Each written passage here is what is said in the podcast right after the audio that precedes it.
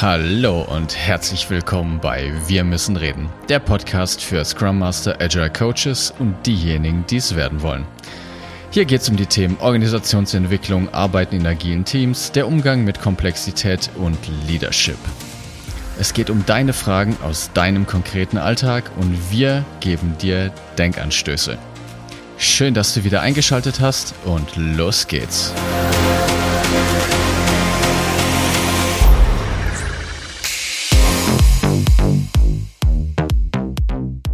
Einen wunderschönen guten Tag zusammen und an meiner digitalen Seite wie jede Woche der liebe Martin. Hallo.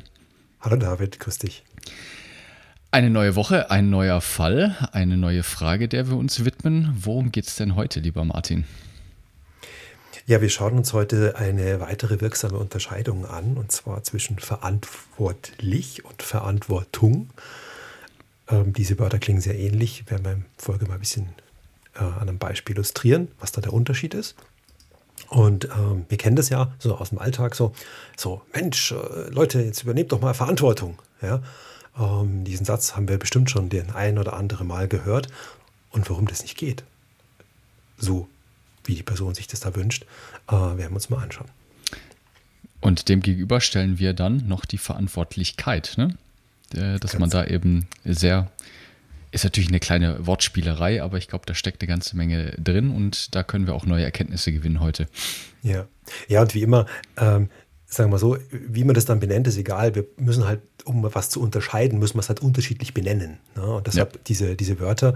Und im, im Deutschen ist das natürlich ein bisschen holprig. Ich, ich ahne, dass wir uns auch ein, zwei Mal versprechen werden, ja, weil die ja so verdammt ähnlich klingen, diese Wörter. Ähm, aber um sie zu unterscheiden, die, diese, was dahinter steckt, ist das einfach notwendig so. Ja, ja genau. Ja, magst du mal kurz einen Überblick geben? Also, wenn schauen wir erstmal auf die wirkliche Bedeutung der beiden Wörter, oder? Und wie man die voneinander unterscheiden kann. Und dann gehen wir ganz konkret in, in Case sogar mal rein und ja, machen wir, mal machen. praxisorientiert rein. Naja, also ähm, die, die Verantwortlichkeit bezeichnet sozusagen ähm, den, den juristischen ähm, Akt sozusagen. Ne? Das heißt also, das ist quasi die, die soziale Struktur, die rechtliche Struktur. Ähm, es passiert durch eine soziale Zuschreibung, sagst du bist jetzt der Chef oder du bist jetzt der Projektleiter und damit bist du in der Verantwortlichkeit ähm, für das Projekt und bist quasi rechtlich und moralisch quasi rechenschaftspflichtig.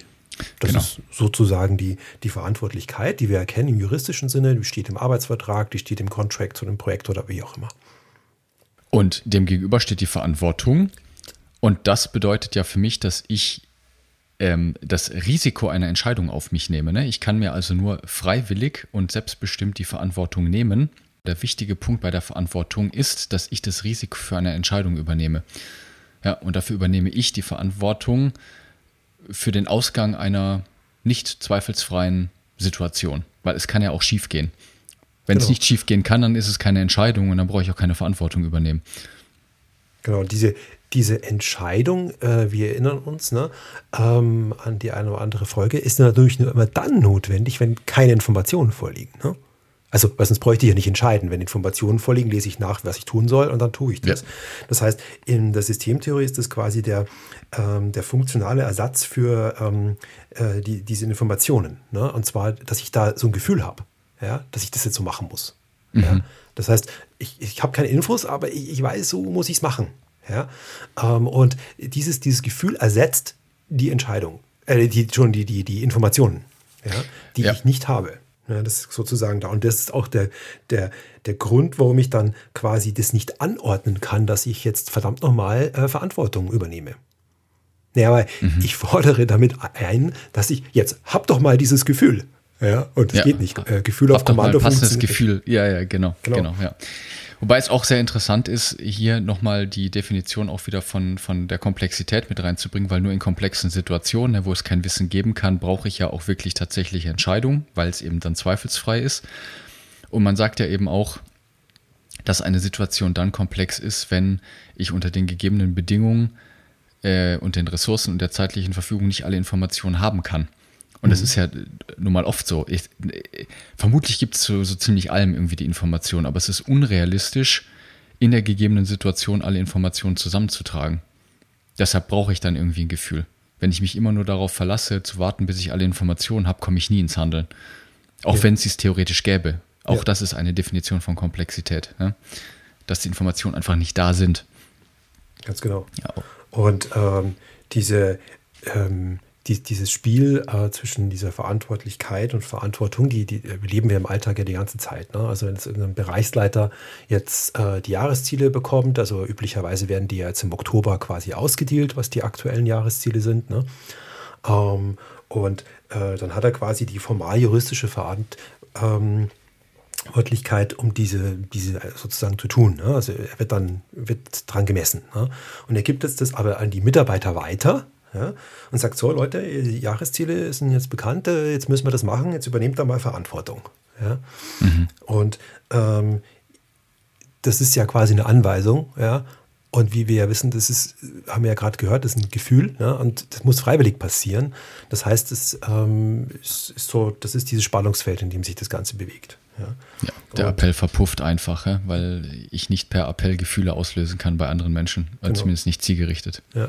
Und ähm, de facto ist es natürlich in der Praxis so, dass Mitarbeiter ganz oft Verantwortung übernehmen, ja? Äh, im Sinne des Produkts, im Sinne der Wertschöpfung und ähm, oft halt auch an, an Grenzen stoßen. Ne? Und das ist ja genau das, was man dann als Führungskraft sozusagen herstellen muss, dass man denen diesen Rahmen gibt, dass die das tun können. Ja? Keine Ahnung. Ja ein Scrum Master sieht, dass ein Entwickler quasi in jedem Meeting zu spät kommt, äh, äh, schlechte Leistung bringt und so weiter. So rein äh, formal juristisch ist der Scrum Master da nicht verantwortlich dafür. Äh, das ist die Führungskraft oder die fachliche Führungskraft. Ne? Ähm, aber er übernimmt Verantwortung und krallt sich den mal und sagt, hey du, so läuft es nicht. Ja? Äh, Im Sinne unseres äh, Dienstleistungs- oder unseres Produkts, wie auch immer, äh, passt es nicht.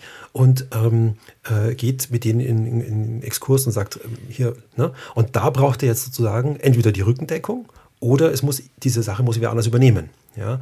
Also das ist genau der, der Dings. Und wenn man das dann beobachtet, denkt man, oh, die haben jetzt einen Konflikt, die zwei. Äh, was ist denn da los? Ja? Äh, da muss man mal reingehen und schauen, dass die sich vertragen. Nein, nein, nein, nein. Äh, der Scrum Master hat quasi Verantwortung übernommen, hat aber nicht die Legitimation, formal juristisch dem quasi, sagen wir mal, im schlimmsten Mal abzumahnen, wenn er zu spät kommt.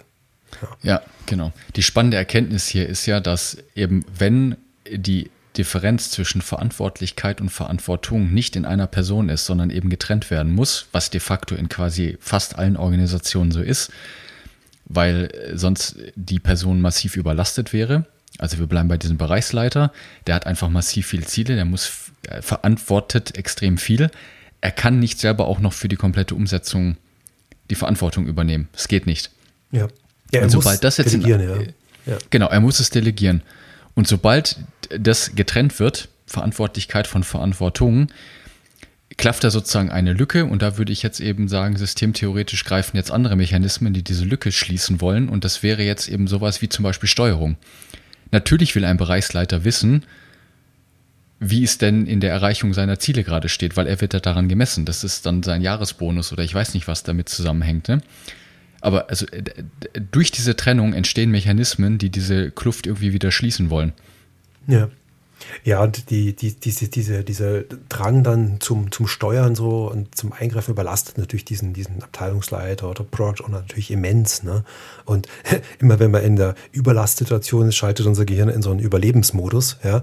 Äh, und äh, da kommen meistens doofe Sachen raus. Ne? Also abgesehen davon, dass ich da nicht mehr zur Kooperation fähig bin oder dass ich jemandem helfe oder so äh, aus freien Stücken, ja, mit anderen Abteilungsleiter vielleicht mal helfe. Also diese ganze Kooperationsvorrang im Unternehmen wird da doch torpediert. Ja. Also mhm. das heißt, da muss man schauen, dass man da irgendwie rauskommt aus der Nummer und eben den Leuten das, das gibt sozusagen und äh, delegiert und sagt, hey, Verantwortung übernehmen, ja, aber halt nur die Rahmenbedingungen dafür schaffen, dass der sich sicher fühlt, dass der sagt, hey cool, da kann ich das machen. Ein gutes Instrument, um das zum Beispiel zwischeneinander auszudealen, ähm, ist äh, aus dem Management 3.0 Baukasten dieses äh, Delegation Poker. Ja, kann ich sehr empfehlen. Ja, ja. Mhm, ja. Ähm, da geht es darum, ähm, dass man, keine Ahnung, man schreibt sich zum Beispiel einfach mal auf, äh, was sind denn die Sachen, die wir so entscheiden müssen. Ne? Also unter Unsicherheit und unter Informationsmangel. Ne? In Klammern. Ja. Ähm, äh, keine Ahnung, jetzt bei einer Konferenzorganisation zum Beispiel. Ja, also Gastgeber einladen. Äh, und man schreibt man auch mal auch kritische Sachen auf, also Konferenzabsagen zum Beispiel. Ja?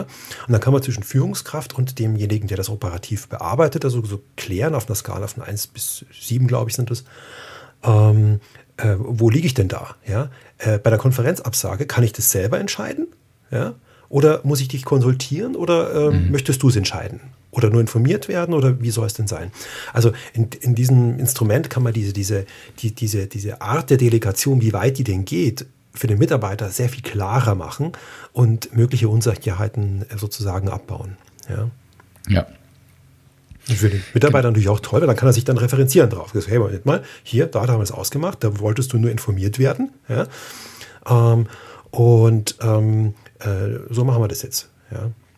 Und zeigt ja. eben auch die Lücken auf. Also wenn das auseinander, jeder legt dann die Karten und sagt, ich ziehe das so, ich so, und zeigt auch die Lücke auf, wo man unterschiedlicher Meinung ist. Ja? In der Regel ist es oft so, dass dann die, die, die POs sehr viel mehr Verantwortung übertragen wollen und äh, die Mitarbeiter sehr viel weniger annehmen wollen. Also, also das ist also meistens, meistens oft ein Bild daraus. Ja. Mhm, ja, ja. Also wichtig ist eben, dass man eben genau diese Mechanismen hat, weil es schlichtweg unrealistisch ist, dass Verantwortlichkeit und Verantwortung immer zusammenfällt. Das geht vielleicht sogar noch in kleineren Unternehmen oder in speziellen Formen.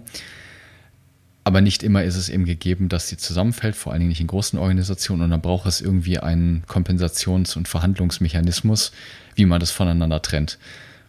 Natürlich kann ich jetzt sagen, ne, dass ich die Leuten, äh, den Entwicklern oder den Menschen in meinem Team die Konsequenzen auch spüren lasse, ne? weil sie, dann sind sie natürlich auch mehr in der Verantwortlichkeit. Sie müssen eine Entscheidung fällen, aber sie tragen auch die Konsequenzen von der negativen Entscheidung, weil es dann direkt auf ihr Jahresbonus geht, zum Beispiel, oder auf ich weiß nicht, was man sonst noch da incentivieren könnte. Das liegt halt normalerweise dann eben bei einem Bereichsleiter, bei einem CEO oder sonst wem. Plus zusätzlich muss man ja auch noch sagen, das hat man in jeder Organisation schon per se mit eingebaut, weil es gibt immer einen Inhaber. Entweder ist es eine AG, dann liegt es bei mehreren, aber wenn es bei einem Inhaber liegt, hast du ja per se schon von Anfang an Machtgefälle, der formal juristisch verantwortlich den Kopf hinhalten muss. Und das kriegt man nicht weg. Ja, und wenn er nicht alles selber machen will und im Burnout landen will, muss er Sachen abgeben und dafür braucht es Kompensations- und Mechanismen. Ganz genau. Delegation Poker ist eine, Steuerung ist eine andere. Aber Vertrauen, hatten wir auch gesagt, ist auch zum Beispiel ein guter Punkt, um, ist ein guter Business Case, ne? Einfach den Leuten zu vertrauen, weil ich dann eben nicht immer nur steuern muss. Ganz genau. Ja. Nun dann, ja, jetzt haben wir uns über diese leicht äh, verwandten Wörter äh, Verantwortlichkeit und Verantwortung ähm, ein bisschen unterhalten und die Unterscheidung ein bisschen rausgearbeitet. Beobachtet das mal im Alltag, wo das stattfindet. Ja, ähm, wo ihr so ein Gefühl habt, okay, hm, das müssten wir jetzt tun, ne? das wisst ihr, ne? das ist dann die Verantwortung. Und wenn irgendwo was auf dem Papier steht, äh, das ist die Verantwortlichkeit. Ähm, und beobachtet es einfach mal äh, im Alltag, wo das denn stattfindet bei euch. Alles klar. Viel Spaß beim Beobachten, eine gute Woche und bis bald. Bis denn. Das war der Podcast Wir müssen reden. Wenn du eine Frage stellen möchtest oder auch einfach wissen möchtest, welche Fragen wir als nächstes beantworten, wann die nächsten Live-Sessions stattfinden oder wann wir Sonderveranstaltungen anbieten, das alles erfährst du auf unserer Webseite wir-müssen-reden.net.